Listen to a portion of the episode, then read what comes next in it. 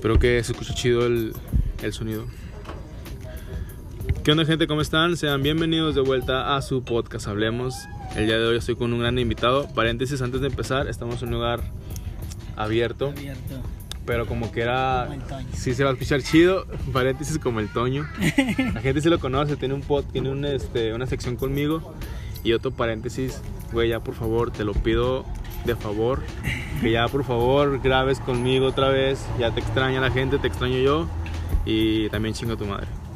Y pues estamos con el buen Eddie Martínez. ¿Cómo estás? ¿Qué onda? ¿Cómo andan, raza? Aquí andamos, este, pues, cotorreando un rato aquí con Jairo. Y estamos en un lugar transitado porque estamos aquí en, en las burgers del burgués. Así es, porque tú tienes tu local, ¿no? El Burger. Así es, es el, son, bueno, desde hace, tenemos seis años con el negocio y pues hoy nos tocó grabar aquí en, en el negocio, aquí en el local, porque este, pues se nos hizo también padre la dinámica, ¿no? De que se escuchara ahí el ruido atrás. Sí, porque, aparte sí, porque te digo, en primera, qué chingón que tengas ya seis años con el local, dándole machín y que siga pues floreciendo para ti, pues para la gente que también te vaya conociendo más. Y creo que ya en ese tiempo que tienes ya vendiendo, ya mucha gente te conoce, ¿no? Mucha gente considera que ah, hay que ir a las hamburguesas porque la neta están, en primera están chidas, están muy ricas y lo que, el cómo te manejas las hamburguesas y lo que vendes tiene una peculiaridad diferente a las comunes, ¿no? Más que nada. Sí, pues ya tenemos seis años y sí, la verdad sí están, no es que lo diga porque yo las hago, ah, pero sí están buenas y tenemos clientes recurrentes desde hace seis años, como clientes que ya no han vuelto o clientes nuevos, este, sí tenemos una clientela pues definida, eh, pues nos ha ayudado bastante porque el negocio lo empezamos como, ¿cómo podemos decir? Como una entrada extra entre puros amigos, éramos cinco y no sabíamos qué vender, la verdad pues de los cinco que éramos, nada más yo sabía cocinar. Ah, no, éramos cuatro, perdón, cuatro. Pero no fue como una, este, de esas típicas pedas que estás, andas bien pedote y que dices, hay que hacer un negocio y empiezas a hablar de negocios. O sea, ¿Sí fue así o fue como que ya más estructurado? No, de hecho, haz de cuenta que el asunto es, este, yo ya estaba planeando poner algo, porque en ese momento estaba desempleado, pero no hallaba la forma de cómo hacerlo. Entonces, este, tengo amigos de años, de hecho no toman ninguno. Este, tengo unos amigos que, pues, se estaban viendo ellos, son, en su mayoría los tres que, que empezaron el negocio conmigo son, eran eh, uno estudiante, estaba a punto de graduar, el otro pues, no, bueno, pues eran gente que relativamente pues no tenía empleo y pues no hacían nada, ¿verdad? Porque no, o sea, tenían sus roles en su casa o Pero tenía mucho tiempo libre, ¿no? En sí. en sí era mucho tiempo libre y pues estaban pensando en generar algo. ¿Cómo generar ingresos rápido, fácil y sencillo? Entonces, pues yo la verdad yo les propuse hacer algo de comida porque pues yo ya eh, tengo tiempo pues trabajando en este tipo de, de establecimientos. De comida. Mis familiares, casi toda mi familia de aquí de... Bueno, si no es que todos mis tíos tienen un negocio de comida o relacionado a la comida, que en su mayoría todos tienen tacos de pues lo que es aquí clásico en la laguna, que son tacos de tripa, de adobada y buche, y ellos tienen años este, Haciéndolo. haciéndolo. Eh, yo les ayudaba ocasionalmente, sí sé hacer en su mayoría todo lo que preparan, pero ocasionalmente yo les ayudaba porque mi otro trabajo que eh, empezaba muy tarde a trabajar, en, en aquel tiempo cuando yo empecé a trabajar con ellos, pues yo tenía como 16 años, porque yo vivo solo desde los 15. Entonces empecé a ayudarles a ellos como a los 16 y luego ya eh, me fui a vivir un tiempo a Monterrey. Y bueno, es una larga historia, ahí medio, medio rara. Bueno, aquí te la puedes aventar. Sí, pues de sobra. cuenta que a los 15 Desde morrillo empezaste a cocinar, o sea, ¿cómo fue? Tú dijiste, ah, pues quiero empezar a cocinar, o cómo te surgió la idea de decir, quiero aprender a, a cocinar. Pues, es que se cuenta que a los 12, 13 años mm, ellos empezaron con sus negocios. Yo vivo aquí desde que tengo 12 años. Yo no tengo. Yo no. Pues, sí tuve papás, pero fallecieron cuando yo tenía 5, mi papá y mi mamá cuando yo tenía 6. Estaba muy chiquito. Sí, yo vivía en Monterrey. Yo nací allá en Monterrey. Y. Pues eres regio, pues. Sí, soy, soy regio. o ya tengo más tiempo viviendo aquí, pero sí, sí, todavía soy regio y pues lagunero también. Y la verdad, este, cuando, cuando me vine hacia acá, eh, yo tenía 12 años, aquí estudié secundaria y este, lo que estudié de prepa y carrera técnica también, que estuve un tiempo porque me corrieron. ¿Te corrieron? Me ¿Por qué corrieron. te corrieron? por varias cosas y... Dos, tres ahí cosillas. Sí, cosas Unos medio- pedillos. Unos pedillos, dijo el perrillo. este, y haz de cuenta que ya, pues así quedó. El punto es que a, a los 12, 13 pusieron ellos sus primeros negocios de comida, de tacos. Ok. Y yo la verdad, este, la verdad yo no quería trabajar con ellos. eh, siempre me daba vergüenza esa edad, pues estás chico, ¿ah? Sí, no sabes qué hacer o qué decir o, o cómo Y lo, o sea, me daba, más ver- me daba más vergüenza porque no me pagaban. Ah, pues sí. Imagínate gacho. trabajar sin sueldo. No, o sea, te perdido ahí un 100. bueno, pues no me pagaban. Y entonces, así quedó. A los 15, tom- a los 16 eh, eh, dije, no, tuve unos problemas. Pues los problemas eran pedillos. otros pedillos. Yo sí, pues se puede decir que sí he sido medio problemático en, en aspectos personales. Y decidí salirme de la casa de, de mis tíos. Y me fui a, ¿cómo se llama? A, a vivir un ratito a Monterrey. Ok, otra vez te regresaste Me regresé con unos primos. Este, estuve viviendo con una tía primero. Duré un buen rato con una tía. De hecho, ahí ella fue la primera que me contactó, me consiguió trabajo en, en un lugar donde era cocina. Y donde sí pagaban, ¿no? Donde sí Más pagaban. Igual, yo iba ya con la predisposición rara porque yo no sabía cuánto pagaban allá en Monterrey. Nada que ver con lo que pagan aquí. Sí, es muy Pero- diferente el, el cuestión de los pagos, ¿verdad? Pues sí, porque imagínate que yo en ese tiempo ganaba 1800. No, en ese lugar ganaba 1400. Y nada más, la verdad, por eso me salí de ahí, porque nada más me la pasaba moliendo tomates y haciendo guacamole. Trabajaba en una tostadería que es muy famosa, ahorita ya, ya son muy conocidas aquí, que son las tostadas tipo Siberia, que son de pechuga de pollo con Mm, aguacate Simón. y crema. He visto un- ahí en galerías todo. Así, pues de hecho esas, bueno, que yo sepa, empezaron allá, o sea, allá en Monterrey. Y son muy famosas y te- eran muy, son muy concurridas, tienen mucha gente, la verdad.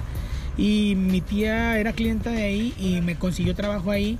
Y fue el primer contacto que se puede decir con la cocina, pero la verdad estaba bien frustrante porque pues yo estaba solo encerrado haciendo un cuartillo, haciendo el guacamole, todo. No, y aparte, eh, todo lo de cocina es como que muy frustrante porque yo, por ejemplo, viví en Saltillo un tiempo y mi tío vende gorditas allá de aquel lado, de aquí de las de Gómez Palacio, y allá en Saltillo no venden de esas. Pero mi tío le, le va muy, muy bien, pero es una chinga completamente porque yo, por ejemplo, me la pasaba todos los días partiendo papa, tomate, Eso sí. cebolla, prensado, pero todos los días hacer la misma rutina todos los días y cocinar, y es un proceso cabrón. muy cabrón. Y te digo, yo, por ejemplo, es el trabajo más pesado que he tenido de cocción porque es cocina. Entonces, al momento de cocinar algo, ya surgen muchas cosas diferentes y es un proceso muy cabrón. Sí, no, es que sí tiene que gustarte. O sea, si duras tantos años trabajando en esto, tiene que gustarte porque también es muy improbable. O sea, por ejemplo, puede ser. Te te voy a dar un ejemplo así muy claro. Por ejemplo, yo te apuesto que a lo mejor hay hamburguesas que venden, o lugares de hamburguesas que venden mucho más que yo. Sí, Por- bueno. tiene mucho que ver con en la ubicación en la que yo estoy. Yo no estoy en una en un lugar que muy, muy concurrido, en una avenida o algo.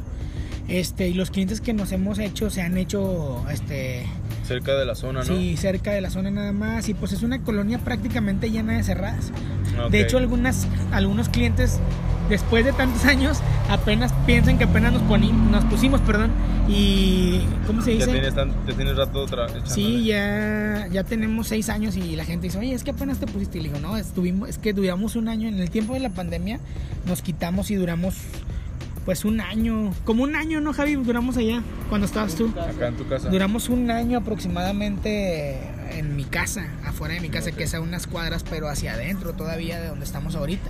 Ahorita estamos en un bulevar que se puede decir que es un poco más concurrido de donde estábamos y pues hay un poco más de venta. Pero en este bulevar ya habíamos estado 3, 4 años seguidos y nos quitamos por causa del, de, la, De la pandemia, pandemia. que pues todos los que son comerciantes pues saben bien que nos ha pegado a todos. Sí, desde que empezó esa madre como que todo cayó en cuestión de ventas Sí. en general. Sí, es que la mera neta, como, bueno, o sea, para, para este tipo de negocios es eso, o sea, es un día te va muy bien y un día no, pero el Es como una moneda al aire, ¿no? Ver de que Sí, a lo mejor sí vendo chido hoy, o a lo mejor mañana no. bueno, Y así. un ejemplo, por ejemplo, me ha ido mal, de cinco días me han ido mal tres, y entonces recupero todos los otros Todos tres los días. tres días. O sea, ese es el asunto, que tú dices, ya no me voy a poner los otros dos porque ya no me fue bien. Pero no, Pero o sea, no sabes. a fuerzas tienes que estar ahí, ahí. Y a mí me pasó, más, una vez me pasó, cuando estábamos allá, de hecho, que no se vendía nada en cuatro días y yo tenía que pagar sueldos de tres personas y aparte resurtir y ganar algo yo, ¿verdad? Sí, pues sí. Y en un domingo vendimos todo lo que no habíamos vendido en la semana. Te lo recuperaste toda la Sí, semana. así es, esto es muy raro. Pero bueno, el punto es eso, te digo, el primer contacto que lo tuve, lo tuve en esa tostadería, eh, mi primer cheque, te digo, fue eso, mi primer sueldo fue de 1400, que para mí, te estoy hablando de hace 15, como hace 18, 19 años. o sea, Pero cuando tenías 15 años, ¿no? Pero imagínate un sueldo de 16. mil... ¿cuánto? para mí, 1400 para mí 1400 para solo. uno de 15 años es un chingo Y en de aquel dinero. tiempo, Ajá, o sea, en también. aquel tiempo la neta era un chorro de dinero. Eh, ahí mismo, con el tiempo, este, conocí, conocí a un, a un amigo, pues, se puede decir, un, un trabajador de ahí. Que ya tenía experiencia más. Sí, ya, ya tenía, no más que, más que tenía experiencia, este, su tío tenía un negocio así como de parrilla, o sea, Ah, vendían hamburguesas, tacos, o los cuates, este, eh, venían de fuera y me quedaba más cerca del, del lugar donde estuve viviendo con mi tía que, que este. Ok. Y pues sí decidí probar, probar suerte con él porque, o sea, quería trabajar ahí donde estaba, que yo sa- salía de trabajar aproximadamente a las 4 y luego este en la noche pues allá entraba a las 6 o 7 y pues era salir hasta las 3 o 4 de la mañana. Y los de siguiente otra vez. Sí, sí, era, era. Entonces yo lo que quería era dinero en ese tiempo. Y pues agarré la parrilla. Ahí fue donde sí me enseñé. O sea, te puedes ir a parrillar, a hacer. Sí, porque acá en Azutada nomás molías Sí, nomás molía aguacate. aguacates, o sea, hacer Sí, guacamole sí, nomás, es era lo que te un- la sí, haciendo. Se suponía que iba a ascender, pero me estuvieron pagando mucho más en el otro negocio. Ahí me daban 1800 Mm, ok. en la noche. Y eran cinco, eran seis días, pero haz de cuenta, me daban mi base de 1800 y aparte se repartían propinas y... La que la propina es lo chido, ¿no? A veces. Allá en es que ese cuate tenía un chorro, era una casa, haz de cuenta era una casa y una cochera, pero el cuate tenía años vendiendo. Los cuates eran del sur y pues la esposa creo que era regia. Pero entonces tenían muy muy buen sazón, trom, tacos de trompo, todo, todo lo que tiene que ver con esa comida, pues yo lo aprendí ahí. Aparte que, pues si nos vamos muy muy atrás, este vagamente y con pláticas de mis primos, me acuerdo porque yo casi no me acuerdo de mis papás, pero me, me recuerdan que ellos un tiempo estuvieron, tuvieron un negocio de, de comida. Simón. Fue cuando yo tenía como 6 años o 5, o sea, Entonces prácticamente lo traes como que en la sangre, ¿no? El, el sazón y todo lo que... ¿Qué dijiste? Pues mis papás también, a lo mejor no lo viste, pero pues traes la, Sí, o sea, los no- genes no de tuve- ellos. Yo creo que no tuve la, eh, la comunión con ellos en, en verlos, pero a lo mejor yo creo que sí hay genes, porque a mí, o sea, yo no digo que se me haga fácil, pero por ejemplo, lo intento, o sea, tiene mucho que ver con ensayo y error este pedo. Simón. Y yo creo que No, todo, y como todo. como Ajá. todo, o sea, es ensayo y error, pero aquí el asunto es cuánto... Mames. ¿Qué? Pinches tacos de sal. Hasta esas madres están bien ricas. No, es que, o sea, bueno, es lo que yo le decía el otro día aquí al chavo que nos ayuda, Carlitos, también un amigo, este que, o sea, prácticamente es este intentarlo y, o sea, por mujer- mu- algo que yo, por ejemplo, me ha pasado así seguido, seguido, y me pasa con la, yo creo que tiene mucho que ver con la personalidad, personalidad de cada quien, porque, por ejemplo, me pasa con la cocina y me pasa con la, con la música en común, que, por ejemplo, si llevo una receta, vato, Simón. yo no sigo una receta, o sea, Tratas de cambiarla o mejorarla. O No. ponerle algo que tú digas. yo le decía a Javi, yo veo como unas cinco recetas, vato, de lo En mismo. Ah, ok, y ya. veo videos y luego las leo. Y luego veo, ah, o sea, me gusta mucho ver la, o sea, la historia, cómo la hace una señora, cómo la hace un chavo. O sea, me Y gusta cómo ver. cambia diferente y, y luego de eso, cosas. yo hago mi versión. Ok, ya. Y la verdad está bien raro porque es raro que haga dos veces la receta. O sea, me sale. Me sale, o sea, ya voy a Y luego la primera vez, antes, o sea, hace mucho tiempo yo no tenía la, la costumbre de apuntar. Yo lo hacía todo así al A la tanteo. memoria. Pero después vi que sí variaban mucho. Entonces lo que fui es haciendo todo este escrito. Y ahorita ya tengo una idea de mis recetas básicas. O sea, mi- por ejemplo, la carne que tengo, la gente no sé si se ha dado cuenta. para mí de cuando empezamos ahora la carne ha mejorado mucho en calidad y en sabor y he cambiado algunos ingredientes, he quitado y he puesto otros y la gente no los percibe al 100%, a lo mejor van a- decir que sí, pero no porque no cambia la base del- de la de carne. lo que es. Sí, bueno, es que mucha gente, por ejemplo, se va más por el simple hecho de que es una hamburguesa en sí bien hecha. Pero, por ejemplo, un conocedor que realmente le guste el sazón y todo, ya se da cuenta de qué es lo que lleva nuevo, qué es lo que le pusiste de más. Y el hecho de que tú digas que le cambias cosas de las personas que le han metido o que le metes como que otra variante diferente, es más chido porque ya viene, viene al- algo de ti, como un sazoncito tuyo, ¿sabes? Y ya sabe más original y sabe más rico. Sí, o sea, haz de cuenta, pues te doy un ejemplo así bien rápido. O sea, una hamburguesa clásica americana no es, no es más que una carne con grasa, con un 20 o 30% de grasa y la carne magra Ujú. con sal y pimienta, pero una carne de muy buena calidad. Sí, pues sí. Pero nosotros estamos en México. Sí, es Sí. muy diferente el sazón o más en Sí. la calidad que Y hay. yo he escuchado amigos, bueno, aquí en este negocio he conocido gente que son cocineros, que son chef, y algunos que se han ido a vivir a Estados Unidos, unos que han regresado. De hecho, aquí viene un cliente recurrente que, que estuvo cocinando con un cuate de aquí que salió en Masterchef.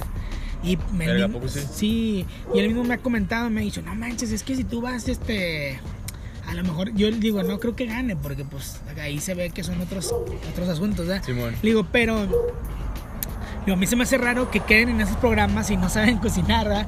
Porque dices que este cuate no, no sabe cocinar. Nomás no se le rifa. Y me dice, está. y me dice él, oye, es que estoy seguro que si tú haces esto y esto, te sale. Le digo, le digo, la verdad que hay cosas que, que sí he hecho y no me han quedado y así con mucho respeto no las he hecho porque, pero sí soy muy, por ejemplo, si hago una, eh, em, por ejemplo, la primera vez que hicimos una, un pozole dije yo, pues qué sabrá, qué sabrá si lo hacemos con una cabeza completa de marrano, ¿no? O sea, y la hicimos.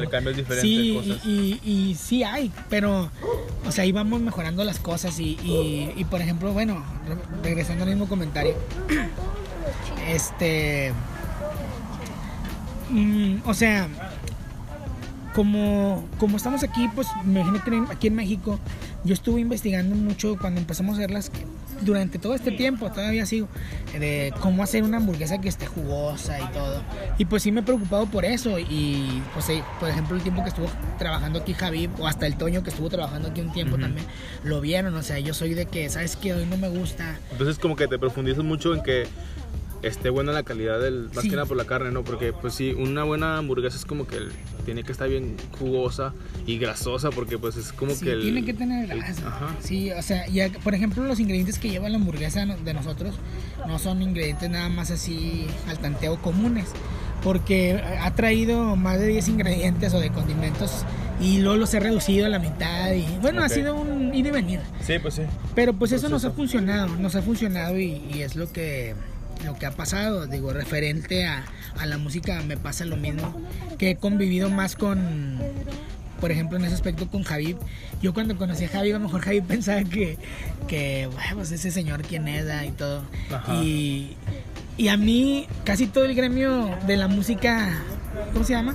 De la música del rock, del metal aquí en la comarca, me tiene etiquetado como metal. Ok, a mí, y yo por eso, de hecho, mi página se llama Heavy Metal Rock and More. Sí, pero no, pero por eso le puse el Rock and More, porque la mera verdad yo no estoy tan, tan centrado en ese En nada más aspecto. un, ajá, en un o sea, no, nu- nunca, nunca me ha pasado.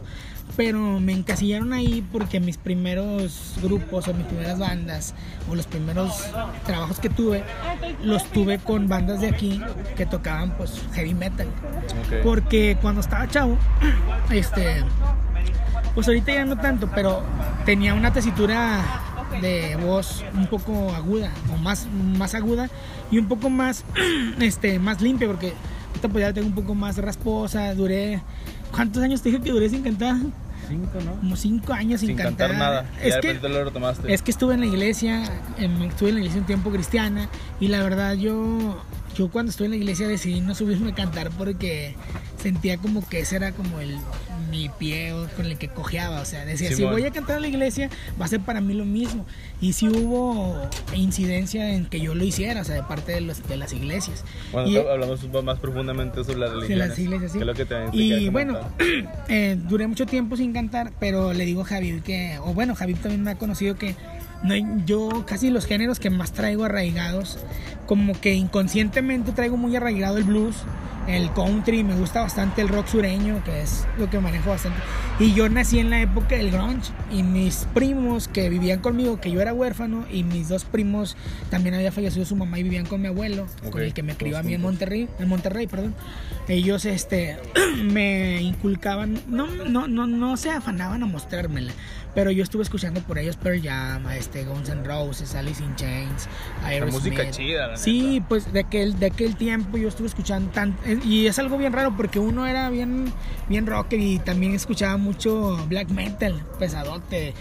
Y, o sea, yo escuché varios géneros con él, Iron Maiden, todo, todos los, las bandas clásicas. Y con el otro, el otro cuate, cuando yo lo conocí en aquel tiempo, cuando yo estaba chavito, que vivíamos todos juntos ahí, él escuchaba mucho, ¿cómo se dice? El hip hop. Ok. Pero el hip hop americano, el gangster y todo eso. De cada Entonces- música de rebeldía y todo el rollo, ¿no? Sí, Que- entonces- ese es el chido, bueno, a mí yo me considero Eh. que el, el rap o el hip hop de aquellos tiempos como Snoop Dogg o 50 Cent o Wu-Tang Clan. Sí, pues es como que los primeros que empezaron con eso y son como que los más conocidos o los más icónicos y como que los más interesantes que hay en, en cuestión del hip hop sí, urbano viejo. Sí, sí, o sea, del, del gángster ya más dos mileros, sí, y- pero este, eh, ellos escuchaban mucho, de hecho no- me tocó a mí en mi juventud que estaban muy de moda Vanilla Ice por las tortugas ninja y eso, Simón. y a ellos les tocó ese tiempo, o sea, ese hip hop muy viejo de, ¿cómo se llama? ah, pues Tupac, este, Biggie Small, cuando tenía su grupo Los Mentados, ¿cómo se llaman? Donde salía el Ice Cube y el Easy, no sé qué pedo. Todas esas bandas, Wu-Tang Clan, todo eso sí escuchaban Cypress Hill. Eran muy, muy Cypress. aficionados a Cypress Hill, esos vatos. Y entonces yo escuchaba de todo, pero siempre me enfoqué mucho en... Me gustó el rock, pues. rock. Y ahí fue como que mi primer encuentro con la música. Yo no... Yo no pensé en cantar ni en nada hasta cuando estaba en la secundaria, pero fue una necesidad muy rara. Porque, de hecho, bueno, las personas que me conocen saben bien que a mí no me gusta tanto que digan, ah, mira, canta, o que quiere hacer esto, o que quiere hacer lo otro, sino que es algo más personal. Yo sí lo veo así como que algo muy, muy, muy íntimo, ¿sí me Muy entiendes? tuyo. Sí, porque la primera vez que agarré una guitarra, ah, no sé si les había contado eso a ellos, a mis amigos. La primera vez que yo compré una guitarra estaba en segundo de secundaria y malamente la compré robando dinero, robándole un dinero a un tío. Neta. Sí, pues estaban 500 dólares ahí, lo agarré y me costó 300 y le regresé 200. Nada, pero como que hubo feria ahí, hubo Hubo feria. cambio. Pero estuvo bien raro porque ese día la compré y en la secundaria la verdad yo no quería estar en la rondalla. O sea, me daba mucha cosa. Sin, sin, sin yo pensar, bueno, ya sabía yo, pero sin, sin mencionar más bien que el maestro de música de la secundaria en la que yo estaba era tío de mis tíos, entonces me conocía y yo no sí. quería que él supiera que yo sabía tocar ni que yo quería tocar, porque no quería que lo que me encausaran en algo que yo no quería estar, ¿sí me entienden? En un género que yo no quisiera estar. Sí, la neta. Para eso, pues yo ya vivía aquí en La Laguna, ¿verdad? Bueno, haciendo el. O sea, para darles una idea de que yo ya vi. En ese tiempo ya me había regresado yo aquí a La Laguna, entré primero de, de Secundaria. secundaria. En segundo fue cuando yo ya estaba empezando a ver las guitarras y me llamó mucho la atención. Me decidí comprar una y en ese tiempo me acuerdo que estaba muy, muy de moda escuchar la de Nothing Else Matters de Metallica. Metallica. Que para esto, la neta, yo no soy fan de Metallica. Nada. No, casi no me gustan. me Más que esa canción, ¿no? no, de hecho, Tampoco. la neta no sé por qué se me ocurrió pensar que las cuerdas sonaban parecidas la sexta, la primera, la segunda y la tercera al arpeo que hace el inicio. Simón. Y pues así fue cuando me enseñé a afinar una guitarra con Mm, esa canción y ya las otras pues así me dijeron que se afinaban en el quinto traste y yo empecé a mover los primeros tonos que, que, que saqué fueron de esa canción los primeros los intros los saqué mal muchos y todo pero fue lo primero que saqué Que te enseñaste más que nada. entonces, pues sí, o sea, haz de cuenta, entonces ya para ese tiempo, para segundo, yo, yo ya podía elegir estar en una optativa de música y todo, pero yo no quise. Entonces me esperé a tercero y tuve que entrar para saber los tonos. Pero en Ok. todo el tiempo de segundo, yo, yo me iba a, a las. a- en el tiempo de receso, me iba y veía a los cuates de rondalla que traían guitarras y los voy a poner tonos y yo los imitaba. O sea, nomás, entonces eres más visual, ¿no? Viendo las cosas ya como que te las aprendes más rápido. Los vi y los escuchaba porque cuando veía que no sonaba bien, pensaba que si estaba haciendo todo bien, a lo mejor tenía que moverle las cuerdas. Ok, ya. Y así empecé a afinar bien y mal, ¿verdad? Pero pues así me enseñé. Es como dijiste al principio, que es prueba... eh, Eh, sí, Prueba prueba y y error. error. Pero pues te juro que lo que, no o sea, algo que me marcó en ese tiempo fue que cuando ya entré a la rondalla, me desesperé mucho porque todos ya tenían un nivel muy avanzado y yo no sabía nada. nada, estás en Entonces, ¿no? yo nada más entré prácticamente pues para enseñarme a tocar la guitarra. Bien. Sí, y pues sí tenía que participar de todo lo que tocaban ahí.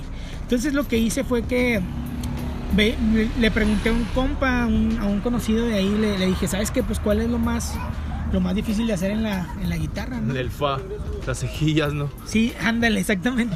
De hecho, pues eh, cuando me dijo el que las cejillas, pues duré toda una noche practicando cejillas, en- hasta creo que me ven como a las 3 de la mañana haciendo Ah, cejillas en todo el brazo, en todo el brazo de las tres cejillas. Las menores, las que son así las completas, ¿verdad? Todas, todas, todas. Oh, no, o sea, duré como una semana o dos semanas con dolores en los huesos de las manos, con ampollas. Sí, rollo. pues era una guitarra, mi guitarra que compré la primera era una guitarra Yom, de esas toscotas. De esas que Sí, tiene de las- uno de, de las más económicas que te encuentras. La neta, ahí tengo uno en la casa guardada. Sí, pero sí se acaba el jale, fíjate. Y, y entonces, así pasó, así pasó ese pedo con lo de, o sea, referente a, a cómo me enseñé a tocar la guitarra. Pero casi todo mi objetivo, y es lo que yo le decía, le, le he contado a algunos de mis amigos que mi único objetivo era componer. Pero no fue como un hecho de que yo quiero componer y que la cante, que mi rol las cante Valentín Elizalde o un, o un vato O sea, de como esos. canciones que quieras componer, pero para ti mismo. Sí, como que quería. O sea, es que yo tenía frases en mi mente que no sabía cómo, encauzarlas y a mí no me gustaba poesía ni nada de ese pedo. Ok, te, Entonces- más, te guiaste más por la música. Sí, porque por ejemplo, siempre he tenido como una relación como aunque sea pequeña con lo que es el arte. Yo pienso que la música sí es un arte, ¿no? No, pero realmente sí. Por ejemplo, Javi creo que puede responder también a esa pregunta. Sí, sí, porque sí. pues, realmente la música sí es arte, ¿no? ¿O cómo lo consideras? No está invitado al Pero eres un, eres un externo. No, te creas. Ay, el mamón. No, sí, güey. Sí se considera, ¿no? Pues es que prácticamente, bueno, no sé qué definición podamos utilizar así para usarlo puntual para arte, pero yo considero que cualquier cosa que sea una expresión humana, Simón. Se considera arte. sí, siempre y cuando sea pues, creación y que exprese algo y que genere un sentir. Pero sí, Sí, pues están ligadas porque, por ejemplo, lo que hace Javid, yo me, me he fijado que sube dibujos. O, o si yo me pasaba eso en la primaria, en la secundaria, yo dibujaba y pintaba bien feo porque siempre quise pintar, pues nadie me dio clases de pintura, pero yo pintaba. Lo tratabas Eh, de hacer. Exacto. Pero no era una expresión que yo decía, yo decía, no, la, la mera neta, yo decía, no soy bueno para esto. Pero siempre había cosas en mi mente y a mí la poesía se me hacía muy ridícula. Que, que la verdad, pues está chida. O sea, ya ahorita de grande, pues está chido, pero, o sea, sinceramente, pues la poesía, la poesía que nos enseñaban en la, en la secundaria, es aquí en México, está Sí. muy estúpida. Es que realmente pues, es un, Sí, es un- está muy feo. Aparte es un país muy tercermundista y todo lo que te enseñan aquí No, está muy y es raro. que imagínate todo el desperdicio, todo el desperdicio que tiene México en talento referente a o comparado con, con personas del, del continente inglés o de Europa, que desde los cinco años, o sea, si tú no pasas la materia de música, tú no puedes pasar de año.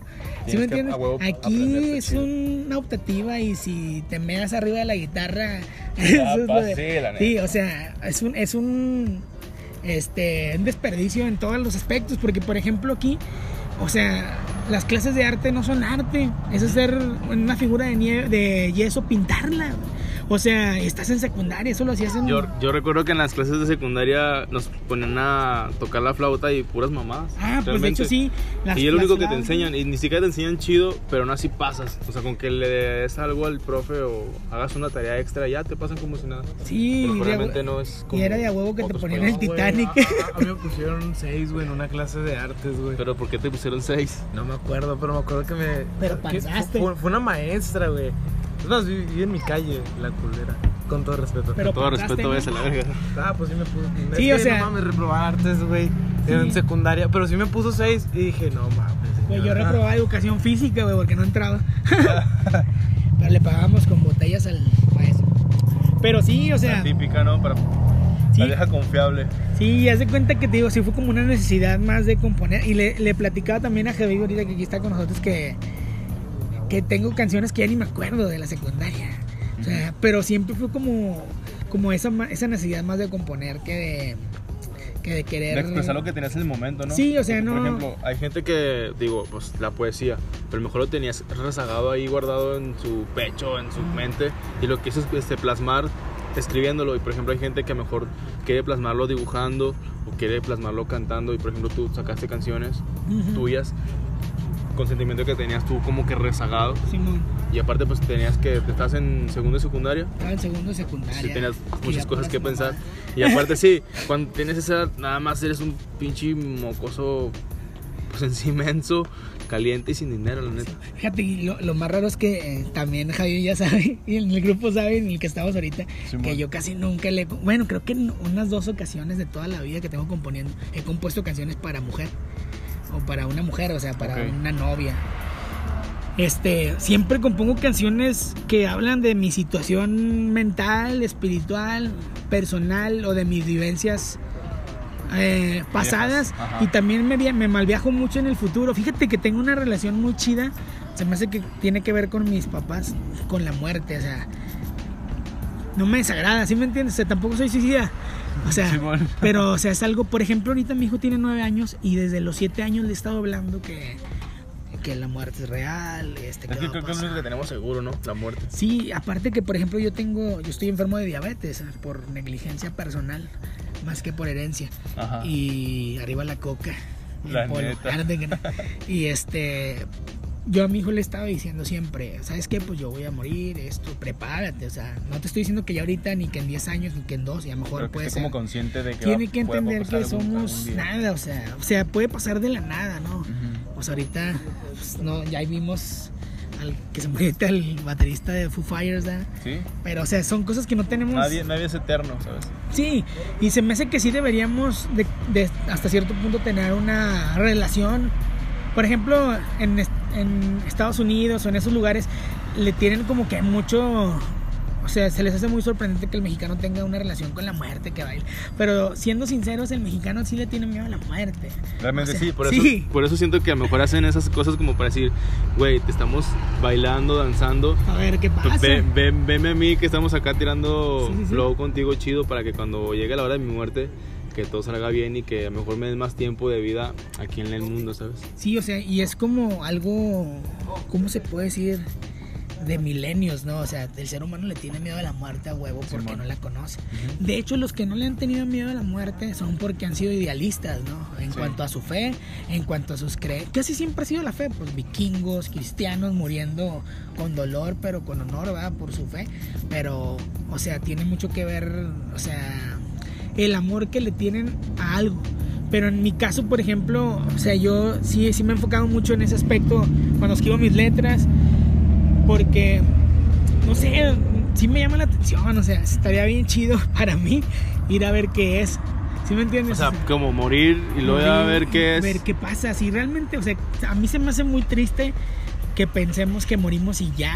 Ok. O sea, se me hace que no tiene sentido que nos hayan dotado de memoria y de recuerdos para Simón. tirarlos así tan a la A basura. la- Así como si nada, ¿no? Como que sí, ya como un ya. perro, ¿no? O sea, como un animal. No, no lo digo en- porque ahorita me van a matar los que tienen perrijos, ¿verdad? Pero, este. Bueno, o mira, sea, ya sé, bueno, antes de meternos más profundo a ese tema que está muy interesante, vamos a hacer como conclusiones de lo que hemos hablado sí, porque porque son chingo de son varias cosas y son chidas. Por ejemplo, primero la cocina, primero qué chingón que hayas empezado desde muy chiquito. Eso es un shout out para ti y qué, y qué chingón, la neta, felicidades. También porque ya tienes ba- bastante tiempo trabajando en esto, Ya, ya, dándole sí. machín y aparte mejorando cada vez cualquier cosita que a lo mejor tú ves y que es perfeccionar al 100%, que a lo mejor la gente no ve, o mejor gente que sí realmente tiene un buen gusto por la comida Sí, buena. sí. y hay gente que sí lo reconoce y qué chingón que poco a poco vas creciendo más y más en cuestión de esto y en cuestión de todo lo que has hecho. O sea, como que todo lo que has hecho desde chiquito Ajá. ha rendido frutos y pues realmente es como dicen, al momento de sembrar algo que realmente vale la pena, poco a poco va a dar frutos y eventualmente va a llegar algo chido. Y por ejemplo, tú lo viviste desde que tenías 15 años trabajando, moliendo guacamole y ahora ya tienes un negocio que ya tiene 6 años establecido y poco a poco expandiéndose, expandiéndose más y más. Sí, sí, sí. Y lo chido de hoy es que, pues, por ejemplo, hay colonias y privadas y hay WhatsApp, sea, hay grupos de WhatsApp, entonces ya más como que más gente te conoce, están hecho, las redes sociales. y pues poco a poco te vas, este, ¿cómo se dice? ¿Dónde conocer? Y está chido eso. Sí, pues sí, de hecho, sí, ahorita lo que nos ha apoyado mucho en la pandemia es que tengo ahorita, por ejemplo, ahorita tengo servicio a domicilio, tengo, Ra- tengo Uber y Didi también Simón. para envíos y pues sí nos ha aliviado bastante eso y el hecho de que tenemos años, creo que desde que iniciamos, hace seis años, nos hacían pedidos por WhatsApp y ya pasaban y lo recogían y pues ya era más fácil porque a veces sí tenemos mucha gente y si son pedidos tardados hasta ¿no? de una hora, una hora y media tener que Sí, que esperar. es lo malo de Didi o de Uber que a veces tarda mucho para que llegue. Uno, uno como cliente como que se desespera, no decir, bueno, Sí. falta una hora para llegar, pero no sabes cómo está la localidad aquí. sí, porque hay sí, gente ¿no? física que está aquí también comprando y otros pedidos aparte externos. Sí, Entonces sí está Sí, complicado. sí es pero- estresante, sí el negocio sí es estresante, pero te digo, pues sí, sí ha rendido sus frutos y los está dando todavía. Y pues sí es, este, pues creemos que ya somos conocidos, ¿no? En, aquí en la ciudad, ¿no? ¿no? No digo que a lo mejor seamos los mejores porque, pues sí somos los mejores, pero pues si no nos han probado, no saben. Exacto. Bueno, Nadie. antes de terminar con el tema del, de la cocina, primero dinos cómo se llama el, el lugar y la ubicación donde estás este, aquí para que la gente venga y también te consuma. Ahí estás. Eh, aquí las hamburguesas se llaman el Burgués Street Food. Este, estamos ubicados en el Boulevard Isidoro Leal, esquina con calle 9. Y este, nos pueden buscar en Facebook como el Burgués Street Food. Y tenemos también este servicio a domicilio en Uber Eats y en Didi Food. Y aparte servicio particular de envíos a domicilio. Y pues hacer tu pedido también ahí en la página, el número y todo. Este, está, raza. Pero esto todo además es aquí en Gómez. Aclarando porque la gente también a veces me Gómez y Lerdo, Simón. Gómez y Lerdo, entonces. Para que la gente venga y se dé la vuelta y que consuma, porque la neta están muy buenas las hamburguesas. Se las he probado y están muy, muy chingonas. están, y- están gruesotas como le gustan al Toño.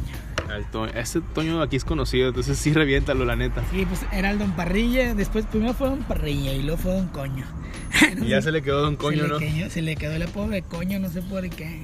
Bueno, bueno, Entonces lo de la música también está chido que hayas empezado de chiquito y que hayas comprado una guitarra y que aparte le hayas dado, le has, le has dado este feria al, a tu tío que le robaste esos 500 pesos. Entonces está chido, también está chida la historia. Le diste como que era le diste cambio, hay gente que no da. Entonces como que era, eso fue la intención, ¿no? Se los agarraste, pero pues como que compraste algo que tú querías y que te llamaba la atención en ese momento. Y que hayas compuesto canciones también está muy chido. Por ejemplo, ¿cuántas canciones has escrito más o menos que te acuerdas tú? Aprox. O sea, unas que te gustan, 50 más, menos. Híjole, bueno, es que, que he compuesto y que se me han olvidado, sí, fácil, unas 20 por ahí, 25.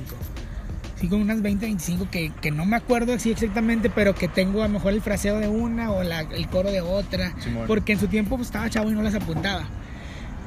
No, ponle que unas 20, sin mucho. Pero así ya escritas ya en forma, sí tengo como unas 42. Ya Son bien. bastantitas. Sí, pues de hecho en el proyecto que traemos ahorita. Ay, cuidado. En el proyecto que traemos ahorita con, con Javibi y con los chavos de Torreón, este. Tenemos ahorita para sacar como unas 20, unas 20 canciones. Este, pues sí tenemos ahorita varios material por sacar y ponle que yo tengo fácil, fácil otras 25, 27 canciones más. Pues estamos sacando nada más las que tengo registradas, pues las que tengo registradas así en grupo. Ok. Pero sí, sí tengo varias, como unas cuarenta y tantas. Igual como que ya tienes tu perfil en, que en YouTube, ¿no? Ah, sí, pues en YouTube te estoy subiendo covers acústicos eh, de canciones que me gustan, que me llaman la atención. La verdad no son rock, de hecho no es meramente rock todo, pero el canal se llama igual Eddie Metal Rock and More. Eddie Metal, este, nos pueden buscar así en YouTube y mi página de Facebook está como Eddie Metal Rock and More, que también ahí subo mis, mis videos. Subo algunos covers, este, digo, ahorita creo que el más reciente que subí fue de, de un compa que se llama White Buffalo, que es como country, de hecho. Y subí ese cover y antes de ese subí uno de Rod, de Rod Stewart que se llama, ay no me acuerdo cómo se llama la de Rod Stewart, tiene el nombre bien largo, pero son los dos covers que he subido así tal cual. Tengo algunos con Black Mantra, con la banda que estuve tocando. Y este, pues ahorita no tengo muchos, muchos en el canal, pero apenas tengo dos semanas que estoy subiendo contenido. Y otra vez vas a, vas a seguir siendo contenido ahí en YouTube, ¿no? Me Sí, sí, se supone que se suponía que iba a grabar un video esta semana, pero sí he tenido muchas cosas Pendientes, que pendientes que hacer y a veces ya llego porque yo cuando grabo un video lo grabo de 2 a 5 de la mañana. hacer. Ok. Entonces es la hora que yo tengo chance. Y es un, es un, es un rollo. Pero como que era le hace el entusiasmo y el empeño de querer grabar y subir contenido. Sí, yo creo Eso que habla es- muy bien de ti. Sí, yo creo que igual y si esta semana a lo mejor sí subo, subo algo de contenido porque me han estado pidiendo algunos covers que la verdad yo no, no los traigo, ah, pero pues tengo que sacarlos porque igual y sí estaría chido sacarlos. porque Me han, me han pedido algunos de Pearl Jam, de como que se les afigura que la voz, la, La voz tesitura ajá. es parecida. Este, me han pedido de Pearl Jam, este, de Stone Sour, me han pedido. Ok. Eh, tengo pendiente sacar uno, pero el guitarrista no me hace el paro, que eso no me Mm, la paréntesis, ese guitarrista, ¿qué onda? Es que esa, ¿sabes? Esa canción que... puñetas. No valen. Por ejemplo, el Fuck You, si, si va a escuchar el podcast, el Fuck You es el Rocky, ar- alias Lupillo, alias el Fuck You Mother Bitch, Motherfucker, Nigga Bitch. Ese vato... Ese vato, ¿sabes cuál canción sacó? La de... Sacamos una que se llama Wade Awake de, de Chris Cornell. Ok. Pero lo puse a sacar la versión... La versión acústica. pero no coincidimos. Es que eh, la guitarra, cuando la toca Chris Cornell y la canta, es muy, es muy diferente a que la cantes tú en algunas cosas por cómo la interpretan. ¿no? No es igual, güey. O sea, o sea, a lo mejor me voy a agarrar más yo sacándola con mis cochinadas que pues un vato que toque chido la lira y la saque. Porque en esas guitar en esas versiones acústicas de Chris Cornell están muy, muy, muy emocionales. O sea, el vato que lo hacía... transmite mucho, ¿no? Sí, de hecho, si escuchas esa canción en ese disco y la escuchas en vivo en, en otra presentación de él, Nada no suenan ver, Todo igual. diferente. Porque tienen más que ver con. con. con. con- Con interpretación. Sí, la interpretación y el con- sentimiento que le pone en el la momento uf- que la yo me toca. imagino que sí. Bueno, yo, yo he interpretado esas canciones en personales. Por ejemplo, este. Estoy por subir algunas canciones. A lo mejor voy a sacar unos covers que sí los he subido tú, los que saco de Coldplay, ¿no? Pero no suenan a Coldplay. Entonces, este. Porque a mi esposa, pues la verdad, a mi esposa siempre le ha gustado Coldplay. Sí, bastante. Y yo sí conozco algunas canciones y me hacen padres los dos, dos primeros discos, creo. O sea, el Parachutes. Ah, no, pues hasta el Fix You están chidos también los. Pero. Son chidas, no sé. Y entonces me quedé con algunas canciones y se me hacen chidas, pero no, o sea, mi forma de interpretarlas, no, yo no digo que sea mejor que la de ellos para nada, pero como que siento que, que si las quiero cantar como ellos, me voy a ir ridículo, falso. ¿sí? No, pero está mejor que seas tú con tu misma propia voz. Aparte tiene la voz chida, sí, he escuchado Sí. dos, tres covers. Y también con la banda. Y, y una vez me mandaste un video de una canción tuya y también está chida las rolitas. De igual forma voy a dejar aquí al final del episodio una canción completa para que la gente también la escuche. Ah, y también sí. para que se den directo al, al, a YouTube. Ah, sí, para que ahí le den, le den like a, a- a la página de Facebook y a- al canal de YouTube. Así es. Entonces, ahora sí, para retomar, bueno, concluimos con dos temas chidos. Y me estás hablando- hablando un poquito de lo, de lo que es la religión y lo que es en sí la muerte, que pues para ti no es como que algo de miedo. Porque, por ejemplo, también para mí la muerte no me da miedo porque realmente es lo que tenemos 100% confirmado, ¿no? Algún tiempo, en algún momento vamos a morir sí o sí.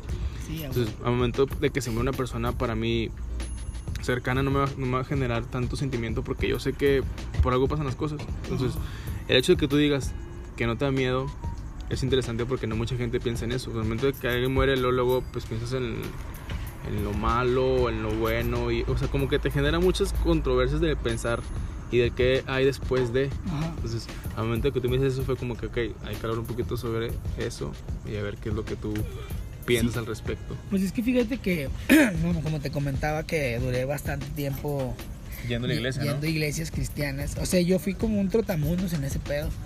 Pero hace, pues ahorita que te comentaba, antes de que comenzara la grabación, este, digo que algo, yo he sido una persona como personalmente muy crítica, o sea, no me gusta ser oveja, Ok. soy feo. Pero no, ni tampoco me gusta ser pastor, o sea, pero no me gusta ser oveja en el aspecto de que no me gusta ir a un lado nomás porque veo que van. no va a seguir la carroza porque sí. ¿eh? Sí, o sea, de hecho creo que, que, que, por ejemplo, es que voy a sonar como bien mamador, como las personas, con la gente de ahorita que anda ahí poniendo estados o TikToks de que, ay, yo soy la oveja negra de la familia. Y, y yo la mera neta, o sea, pues yo no digo que sea la oveja negra porque, ah, ¿cómo te explico?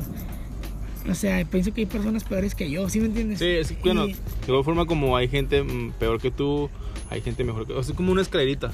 Y es que yo pienso que todo es subjetivo, ¿no? O sea, Sí. re- relacionado a la bondad y a ese pedo es muy subjetivo. O sea, ¿qué es ser malo y qué es ser bueno? O sea, ser malo, ¿por qué? Y que realmente es malo y que realmente es bueno. Sí, o sea, es como, por ejemplo, o sea, yo pongo mucho el ejemplo, por ejemplo, yo con mi esposa, o sea, tú podrías decir, este, cuando tienes una relación con una persona, o sea, a mí la neta me nefastea, o sea, me cae gordo que diga, no, es que yo ando con él porque, porque me gusta cómo canta o cómo se viste, güey, te gustó porque te gusta cómo se ve primero, o sea, Simón. siempre es una El aspecto físico, ¿no? Sí. Que es lo más importante. Bueno, creo que es lo importante al principio. Al inicio, sí, Ajá. ya después pues los conoces y todo y te desencantas o no te desencantas. Ajá, ¿no? ya depende. Pero, o sea, como que sí está mucho.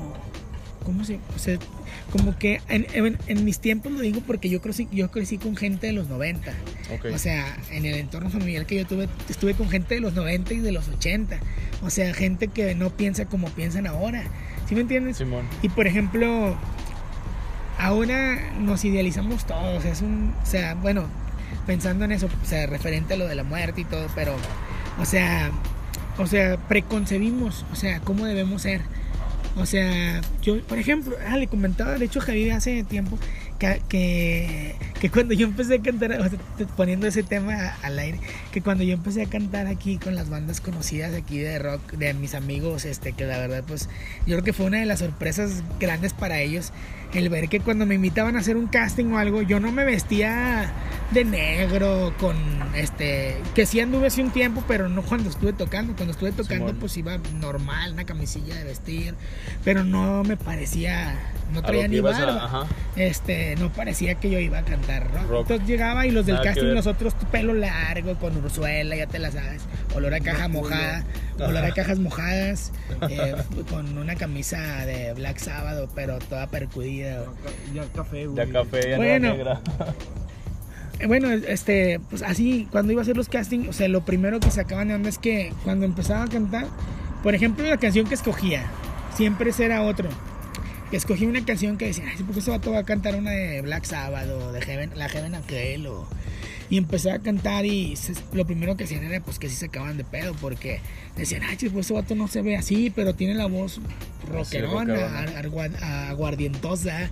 Y yo porque nunca me metí en el pedo de ser un- como que un fantoche. Yo, yo, yo todavía tengo la idea de que, o sea, si estamos comiendo en el mismo puesto de gorditas todavía y vamos a tocar en un bar por 200, 500 pesos, pues no tiene caso que uno se quiera ver súper producido porque la gente al final va a embriagarse.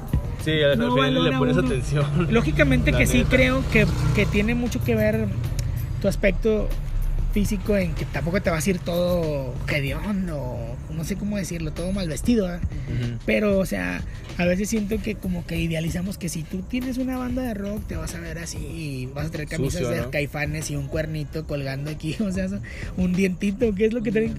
O una plaquita de soldados con tu fecha de nacimiento, una camisa sin mangas con la mitad del brazo prieto y la otra blanca, codos negros.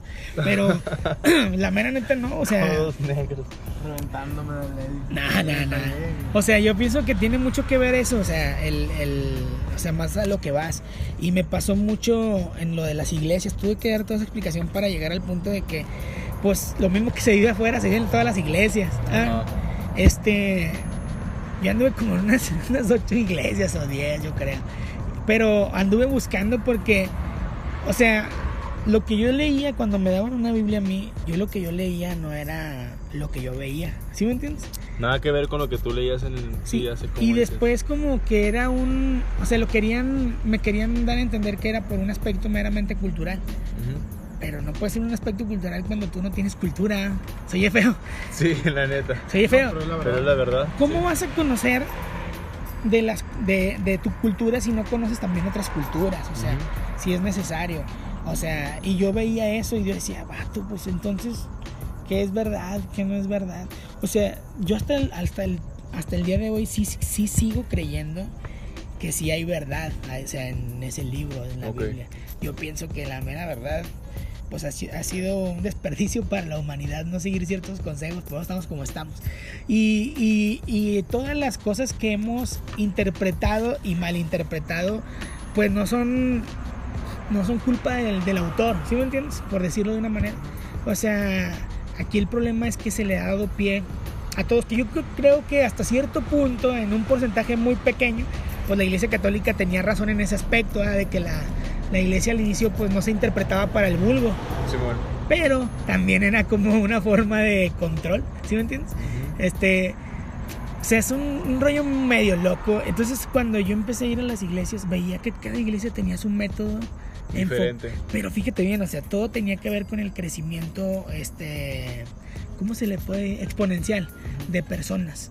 Más personas, eres mejor iglesia. Pero cuando yo leía, yo decía que, o sea, que no importa el fruto, o sea, sino la calidad del fruto, vato. ¿Sí me entiendes? o sea, tú puedes tener 10 gentes, vato, pero que conocen, o sea, aquí va el problema, el problema del mexicano. Yo pienso que también es cultural, porque el problema del mexicano es que no le gusta que no le gusta leer al vato. No, no, no, no, no lee nada. ¿Sabes qué hacen en las iglesias cherries cristianas? Ponen una pantalla enorme y ahí ponen el versículo, nada más lo que quieren que leas.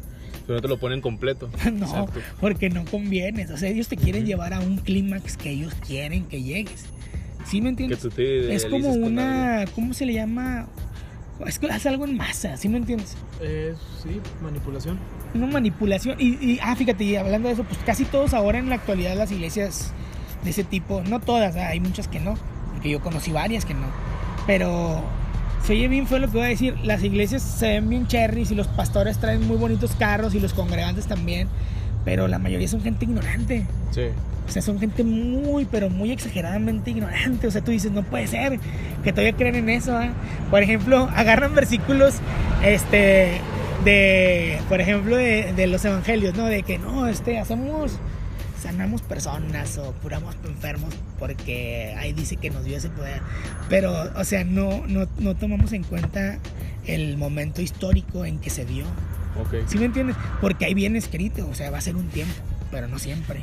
O sea, de hecho está bien loco porque hay unos versículos que marcan que lo único que queda al final o que va a quedar para estos tiempos no son los milagros, no son nada de ese pedo, o sea, ni la prosperidad, o sea, porque yo conozco gente que ha, que ha estado sufriendo hambres por su fe, no porque sea un... O sea, no creo que llegues a ser tan mitómano, tan mentiroso para hacerte creer y llevar a tu familia a la muerte, o sea, ¿sí pues me entiendes? Pero, este, bueno, o sea, no lo quiero ver, no, lo quiero ver como el caso, por ejemplo, de Waco 2 de, en Estados Unidos, que, eran religiones muy radicales que se suicidaban y todo. Pero yo pienso que sí es como una castración, como, como que te castran como que te limitan, ¿sí me entiendes? Muchas cosas, como que te hacen que te cases con la religión y ya no hagas tantas cosas, ¿no? Es que no es la religión, te casas con su método. Okay. Te, ponen como a los como a los caballos, güey, que andan en las carretas, güey. Te ponen así unos para que nada me hacia el frente, Una visión de túnel, güey. Te ponen una visión de túnel donde hacen que vivas en, a raíz de la interpretación del, del pastor, en este caso. Simón. Que es un problema con el que bueno, yo platicando a veces con raza, mm, le digo, no, es que. Dice, no, es que estás eh, interpretando mal la Biblia. Le digo, es que, ¿cómo, cómo es la interpretación correcta, güey? Le dije, la que te está dando el pastor es la interpretación correcta a, sus, a su realidad y a su conveniencia. Le dije, no estoy diciendo que su conveniencia sea buena o sea mala, eso es totalmente irrelevante. Le dije, pero a fin de cuentas la estás viendo a través de sus ojos. Le dije, cuando lo que realmente debes hacer, porque la Biblia son textos demasiadamente complejos. O sea, incluso si te pones a leerlo, dices, son ideas tan sofisticadas que, no crees. O sea, dices, no creo. O sea, se me hace increíble que lo, hayan, que, lo hayan hecho porque son ideas tan sofisticadas y tan abstractas, pero que sin embargo, güey, o sea, son, o sea, tienen muchísima certeza. Por ejemplo, la otra vez estaba en unas conferencias de eran unos análisis bíblicos, pero eran un poquito más relacionados a la psicología. Y si te sacas dando dices, oye, son, digo, son abstracciones de ideas, pero elaboradas de una manera muy, muy inteligente, así como que perfecta. Para que, que y, encajes con eso, ¿no? y es que te voy a decir algo, o sea, este, históricamente, bueno, me gusta un poco la historia de las más que de las civilizaciones antiguas. Por ejemplo, los sumerios o los babilónicos, que eran, la verdad, eran los némesis del, del- del pueblo judío, por algo, porque fueron las primeras civilizaciones. Ahí te va la otra.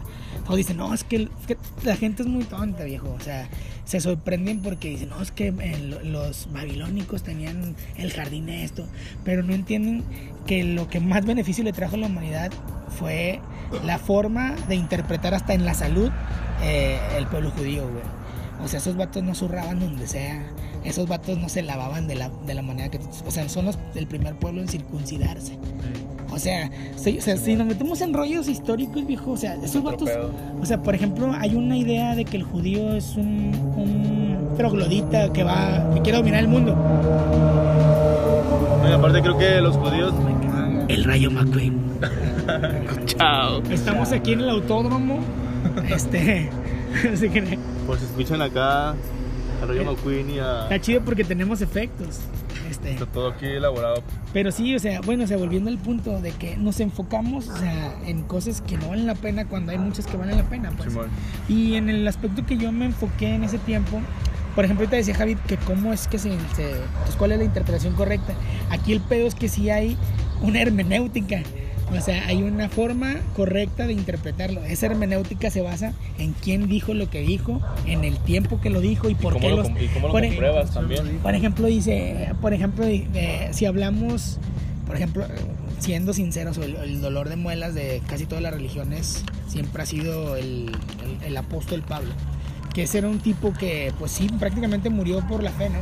Simón. Pero sus cartas eran, por ejemplo, imagínate que les decía, yo estoy bien, les mandaba cartas a, a una iglesia que estaba en Éfeso, digamos, yo estoy muy bien, este, estoy aquí esperando a ver qué me dicen, si me van a matar o no. Ajá. Sí, o estaba encarcelado y era un anciano. y- o sea, tú dices, vato, o sea, tú dices, no podríamos vivir el cristianismo ahora sí. Y tú, o sea, No mentalmente. sería, no sería ni correcto. Sí, digamos de, de- de esa manera. Pero, o sea, hay formas que nos llevan a pensar. Por ejemplo, yo podría decir, es que yo creo que está mal todo. Y yo tengo muchas posturas que sí creo que están mal y no las comparto.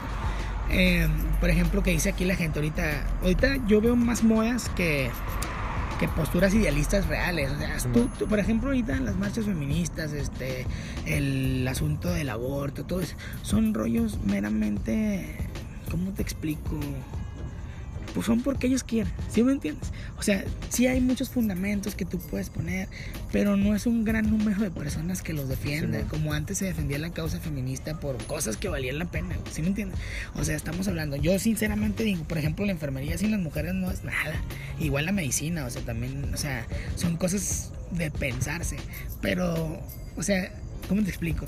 Es como también olvidarnos de que también las mujeres con toda la igualdad del mundo fueron asesinadas de la misma manera que, que los judíos varones en los guetos nazis, ¿sí me entiendes? O sea, es un rollo que, o sea, que el, o sea, el rollo que estamos viendo ahorita es como idealista, o sea, pero ban- banal, ¿sí me entiendes? O sea, oye, pues es que píntate y hazte esto, o sea, ¿por qué tiene que ser así? O sea, ¿por qué no tiene que ser una, o sea, al decir que es una revolución mental, o, o sea, no me refiero al hecho de que te quedes sentado y no hagas nada, o sea, hazlo, pero ¿por qué no atacar o por qué no ir contra, contra la cabeza? Porque, por es, es- o sea, yo, yo soy muy de ese tipo. Por ejemplo, yo no me alío a ningún partido político porque siento que no tienen ninguna, ninguna inspiración, o sea, no Sí. hay nada por qué apostarles, ¿sí me entiendes? Y por ejemplo, yo digo, bueno, güey, vamos a hacer algo.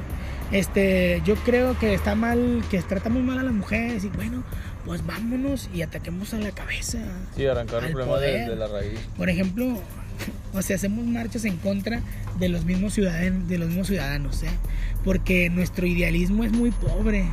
O sea, no, no pasa lo que pasó en Argentina con revolución, que tumbaron presidentes, o sea, porque los mexicanos somos bravos, pero la verdad no tan bravos. ¿Sí me entiendes? O sea, tenemos, tenemos mucha rabia en los tweets y en, en Facebook, pero ya viéndolo de frente nos escondemos y nos agachamos. Porque así se nos educó. Porque aquí la mamá cuando vas a la escuela dice que seas, eh, tienes que estudiar a sacar 10. ¿Sabes cuál es el único objetivo?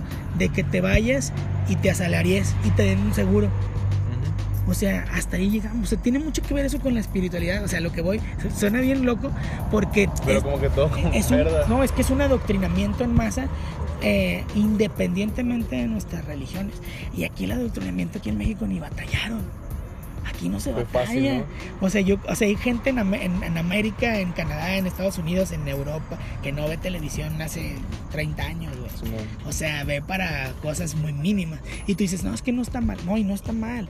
Pero el problema es hacia dónde te van a llevar, güey. O sea, todo lo que tú haces, o sea, todo lo que tú crees eh, que, que es la fe. Eh, porque la fe no, meramente es algo religioso. Es algo religioso para ti. Puede ser a ti tener fe en tus idea- en ideales. Yo quiero ser esto y quiero tener... Por ejemplo, hay un compa de un amigo que el cuate escribe, según él escribe reggaetón o hip hop. Y el güey en todas sus canciones dice, no, este, y voy a comprarle una canción, una mansión de 2 millones de dólares a mi mamá. Güey, no estudia, no trabaja el cabrón. Con Ajá. pinche esfuerzo paga 200 dólares para que le malgraben una canción. Güey, eso no piensan, es... Pues no. Sí me entiendes, ese es el problema. Ahora, las nuevas generaciones, digo, no lo veo en ustedes porque yo he convivido con Javi, me imagino que tú piensas parecido a él, pero pues por la misma amistad, no exactamente Ujú. igual. Pero la, la mayoría de los chavos de ahora ya es el fruto del adoctrinamiento de sus padres. Simón. O sea, sí, gacho. ¿eh? Pero O sea, es, la verdad. Es un, es un adoctrinamiento, güey. Fíjate, a mí, ¿sabes qué me decía? No, de perdido acaba la prepa para que, para que este, tengas este, un título y, te den seguro. Y, güey, que son mamadas, güey. Si- Siendo Son sincero. mamadas, neta. Vato, ahora que me ha ido mal aquí a veces que me el trabajo, él me ha visto, yo creo que en el tiempo que estuviste, Javi, yo nunca dejé de pagar un sueldo. Nunca. Y te estoy hablando que a veces pagaba 3 mil baros en sueldos por semana. Y aparte me quedaba a mí. Entonces, yo no digo que sea la fórmula que, que, que esté mal que las mamás inciten a los jóvenes a estudiar, pero sí está muy mal que una mamá que no estudió, Que te diga que lo hagas para que tengas. para que seas mejor que ella, para que tengas seguro o para que tengas una casa de Infonavit. Fíjate, esos son, son unas... Son- y son, son- pensamientos que mucha gente tiene, la neta. Yo me y imagino está que... muy pinche eso. Sí, ahora, ahora, por ejemplo, me imagino que cuando estudias para la salud o algo, la gente quiere salir de estudiar para estar en el IMSS, güey. Sí, o sea- gente sí lo considera. Pero qué privilegios hay ahí, cabrón. O sea, sí hay, pero no, güey. ¿Sabes cuál es el único privilegio que tienes? Si te gusta chupar medias, por no decir que chupar ortos, ¿verdad? Ajá. Este, o sea, si tú quieres ser alguien en la vida, en, en las situaciones laborales, eh, tu fe, toda tu fe religiosa que tienes, te la tienes que meter en una bolsa güey, Guardarlo un rato, ¿no? y tienes que ir a chupar medias al jefe para subir. ¿Cómo no? O sea, la gente no dice, güey, pues sabes que quiero graduarme y quiero trabajar dos años y sacar una lana y poner mi consultorio. Simón. Porque se graduó. Antes, ese es otro problema. Antes de medicina se graduaban 5, güey. Entraban 30 y se graduaban 5. Y ahorita se graduaban 20, güey. Sí. Porque no es el mismo, o sea, no es lo mismo, güey. O sea, de hecho yo he visto, bueno, mi esposa es enfermera y yo estuve practicando un tiempo de enfermero, tuve dos semestres este, en prácticas. Me tocó ver eh, doctores que olvidaban gasas adentro de las personas. Gasas, güey. Adentro. Adentro de las personas. Morros. ¿Sabes qué hace el doctor viejo? ¿Qué hacen? nomás? Pues para no jalar, güey, pone a los morros nuevos a que hagan las operaciones. No a mí, vato, yo siendo enfermero, ni enfermero practicante de dos semestres, me pusieron a sacar bebés, vato, matrices, hacer tactos, tactos este, vaginales para... Tú no este, sabiendo nada, nomás para que no. Lo bueno que tengo la mano chiquita. De hecho, intenté meter mi cara. No, pero, Parece que había- Sí, güey. pero bueno, este, este, ay, disculpen, pero sí, o sea, es un, es un rollo bien loco. Bueno, o sea, el pedo, o sea, fíjate, hasta eso que mencionó ahorita Javi, o sea, es un desmadre. Este, en cuanto llegas a, a un momento, por ejemplo, yo sí creo, o sea, bueno, personalmente sí creo que es algo, o sea, que sí, sí creo que es la verdad, pero no pienso que es para cualquiera. De hecho, cuando yo estuve investigando y leyendo, supe que había una forma que la gente de las iglesias no quería que supieras. Ok. Se oye feo. Sí, güey. por el simple hecho que dices que te dicen un versículo, pero no te lo dicen completo, es por algo. Porque quieres que te quedes con esa idea y no con todo lo, lo que realmente dice el texto completo. Fíjate, ah, por ejemplo, hay uno que usan mucho que dice que pongas tus tesoros en el cielo. Y nomás ponen eso. Pero después dice, pon tus tesoros en el cielo donde, lo, donde el, ori- el, orín, el hollín ni la polilla corrompe. Ok. Dice, porque donde está su tesoro, ahí está su corazón. Ese no te lo dijeron el último, que te dije, porque donde está su tesoro, ahí está su corazón. sí todo, cambió el contexto. O sea, Por lo primero que te digo es que des dinero a, a- a alguien Alguien, celestial, que apoyes a la, a la causa de Dios, que le des. No, está bien, está bien el rollo que te voy a decir. Yo llegué a ver gente que daba suburban. Una suburban de diezmo, güey. Sí, sí, no. No mames. Yo estuve en una iglesia. De hecho, sí. ¿Dónde- ¿Dónde es para ver? Platícame más sobre De hecho, yo eso. sí te digo porque saben que yo soy un Golpe fiel. estado, Yo, güey. no, de hecho me conocen a mí, saben que yo, siendo una persona insignificante, saben que yo creo que soy el que ha metido más la pata contra ellos. Y se puede decir que sí tengo un odio, porque a mí sí me gusta ser directo en ese aspecto. Ok. Pero después descubrí que la gente no es tonta, a la gente le gusta Le estar en la gusta, güey. mierda. Es lo que decíamos la otra vez, como que a la gente le gusta. No son víctimas, güey. O sea, el pueblo no son víctimas. Mira, güey, te voy, a, te voy a decir, una vez yo no lo En una reunión, la gente decía, no, no traían dinero, no sé qué pedo, daban celulares, güey. Había celulares. Y al otro domingo, pues lo estaban vendiendo ahí. No mames, qué mamada. Pues son mamadas, güey. Pero ese vato iba dos, tres, cuatro, cinco, seis veces a Colombia con toda su familia, de cotorreo. Sí, a huevo. Se casó la morra y compró un vestido en París. No mames. A ver, dime si tiene dinero. güey. Y la iglesia esa se ha estado... ¿Por qué crees que esa iglesia se ha estado moviendo hasta cuatro veces en el tiempo que tiene de lugares? No es porque los llena, Porque hace sequías, güey. porque están quemados, güey. Sí, O sea, y la gente lo sigue viendo. Y hasta creo que, el- o sea, cada quien, como dicen por ahí, soy vulgar y todo, pues cada quien su yo, pero ya hasta salió que sí era lo que yo decía que era. Ok. Pues Para la que- conclusión de ellos. De hecho, ellos tenían una visión que se llamaba G12 y yo les decía los gay 12. Ok. Y para que sepas. Y, y yo nunca fui. Yo me acuerdo que llegué y dije, güey, ese pedo está mal. Está raro, ¿no? Y yo decía, yo decía. Y estuve bien raro porque cuando yo me salí, me maldijeron y que tú te vas a ir a morir al desierto y hasta con versículos. Y después de- salió toda la luz y fíjate que yo le digo a estos vatos, le digo, está bien raro, hasta está de mal que no sé si es la maldición de mis palabras o, o ya estaba. Pero generalmente pasa lo que digo que iba a pasar. Y re- resulta que ellos son el reflejo no de la cristiandad, ¿eh?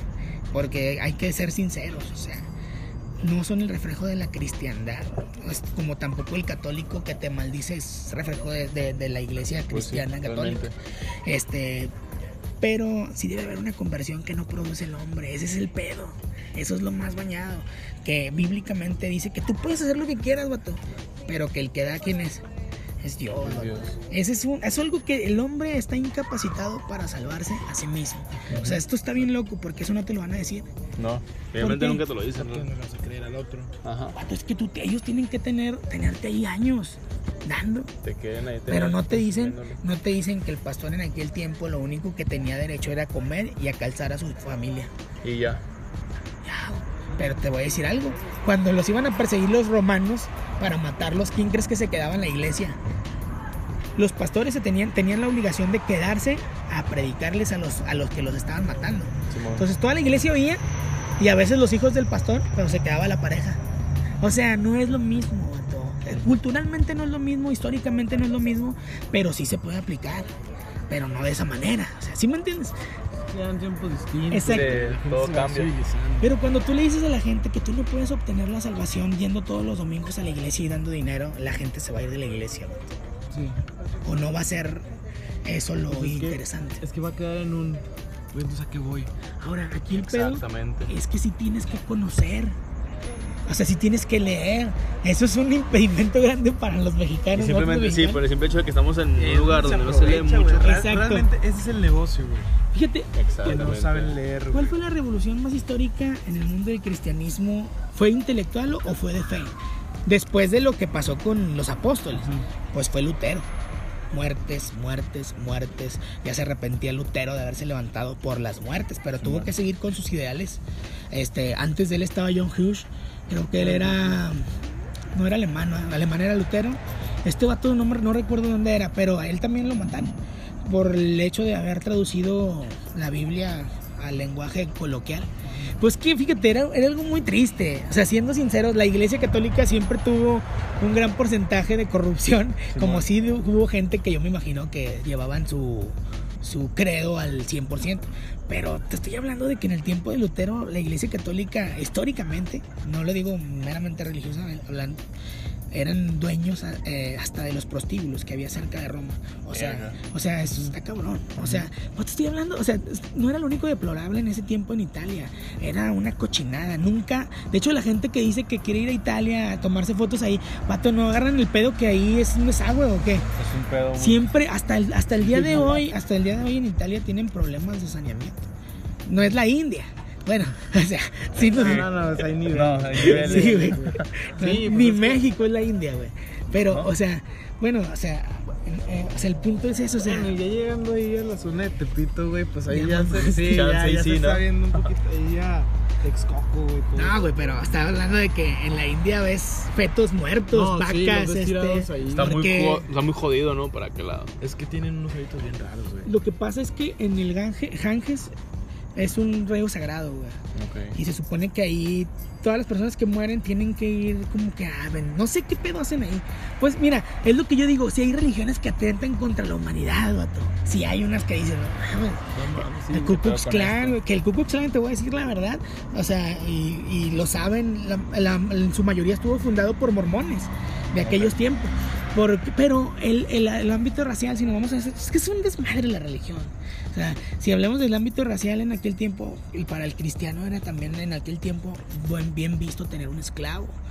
Porque había unas ideas bien locas, viejo. Decían que la marca de Caín no era una marca en la frente, sino era una marca de cultura, de color. Entonces todos los hijos de Caín, todos los hijos de Caín eran negros, güey. Por eso, Ajá. o sea, ese es uno de los principios de la esclavitud, ¿sí sabías? No, no sabía, no sabía esa parte, pero No, es un, es interesante. un desmadre, es un desmadre, porque lo que, o sea, todo el odio que también le tuvieron al- a, los judíos hasta cierto tiempo ah, también, también lo sufrió la, la raza negra. Pero bueno, no, es que es un, es un, o sea, Es un pedo muy cabrón, muy si extenso. y... nunca vamos a acabar. Sí, no, es un desvergue. Pero no, creo que está algo claro y está muy entretenido y muy interesante el tema que estamos tocando. Pero ¿qué te parece si lo dejamos hasta aquí y, no- y nos vemos en otro episodio hablando ya meramente y general de todo lo que estás diciéndonos y Sí. de todo para que quede más específico o más claro de tu punto Sí, de vista, sí. ¿no? De todo lo que has leído y- porque tú dices que te has metido más Sí, sí. en lo histórico y no tanto en la religión, entonces sí, me metí mucho en lo más chido. histórico, en la religión, pues en lo que es basado en la fe de la iglesia, de, de la Biblia, pues. Pero me daba curiosidad saber por qué decían, por ejemplo, el rollo de Apocalipsis, que la gente piensa. O sea, hay, hay rollos en, Apo- en Apocalipsis que históricamente ya pasaron, Simón. en aquel mismo tiempo que se escribió la carta. Y, Pero todo el mundo piensa que Que mejor ya va a pasar apenas cuando Sí, que llegue Dios vez. es un rollo, eso es un desmadre, pero está chido, o sea, en ese aspecto yo la verdad, este, pues sí se me haría chido que luego, luego otro día estaría chido. Sí, gra- grabamos otro episodio hablando acerca de... Más, nos enfocamos un poquito más en la Biblia y si, ¿qué te parece mejor? Hablando, empezamos hablando sobre el apocalipsis, de todo lo que tú sepas y No, para que empiece chido... Para que empiece eh, chido el episodio hablando del apocalipsis de lo que realmente es o lo que supone que va a pasar, que la gente piensa que va a pasar en el momento que llegue Dios por su pueblo. Sí, Pero como tú dices, a lo mejor cosas que ya pasaron en ese momento. sí, sí, históricamente. ¿verdad? Históricamente, ajá.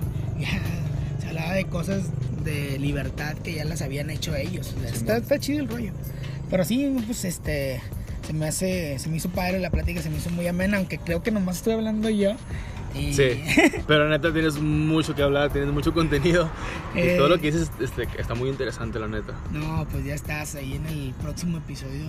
¿Alguna otra cosa que quieras agregar antes de despedirnos de este Este- humilde podcast? Pues no, este, yo creo que más que nada ahí sí nos gustan, nos, nos gustan seguir en la página de Facebook de Eddie Metal Rock and More, en la mi negocio que es el Burgués Street Food y en nuestro, ¿cómo se llama? nuestro Canal de YouTube, este también que se llama Eddie Metal, ahí para que escuchen los covers, pues ahí se los agradeceríamos. Ya está. Como dije, también se va a quedar una canción al final del, del episodio para que Ah, también la escuchen completamente. Ahí hay que escuchen un cover de los que tenemos en el canal. Ya está. También gracias a Javier porque Nos tiró para. nos tiró paro con dos tres cosas.